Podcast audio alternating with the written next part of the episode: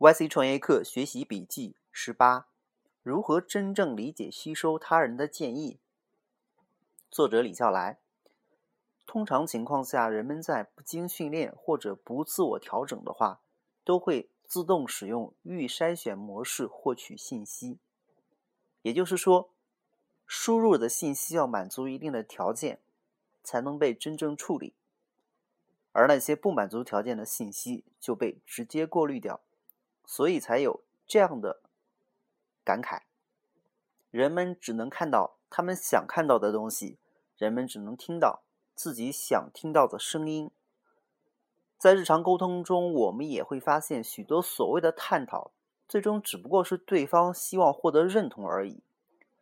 理解这一点之后，经常不顾事实的口头承认对方，成了迅速提高情商的捷径。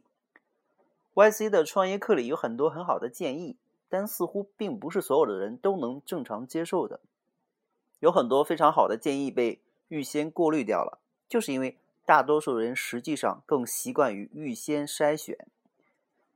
Peter Deer 的言论就是很容易被预先筛选的扭曲的。当他提到 “competition is for losers” 的时候，预先预筛选机制优先的人肯定在下面想：“嗯，你说什么呢？”仅仅到此为止，还是正常的自然反应。但是他们不会停下来。把过往自己对竞争与垄断全部调出来，与 Peter Deal 刚刚说的话进行对比，当然对不上。于是接着在那里不由自主的想可能的反驳，而这个时候 Peter Deal 当然要自顾自的讲下去，而台上的许多听众已经完全不知道他的体系究竟是什么了。此后产生的各种断章取义几乎是注定的。培养学习能力的一个重点就是习得后知筛选能力，而沟通能力中最重要的一点也是这个。南隐是日本的一位禅师，一天，当地一位当地的名人特地向他来问禅，名人喋喋不休，南隐则默默无语，只是以茶相待。他将茶水注入这位来宾的杯子，满了也不停下来，而是继续往里面倒。眼睁睁看茶水不断的溢出杯外，名人着急的说：“已经满了，不要再倒了。”南隐说：“你就像这只杯子一样，里面装满了自己的想法和看法。如果你不先把杯子空掉，叫我如何对你说禅呢？”虽然这个故事已经被传烂了，可确实是有道理的。在听人讲话的时候，全神贯注的与他当前的内容。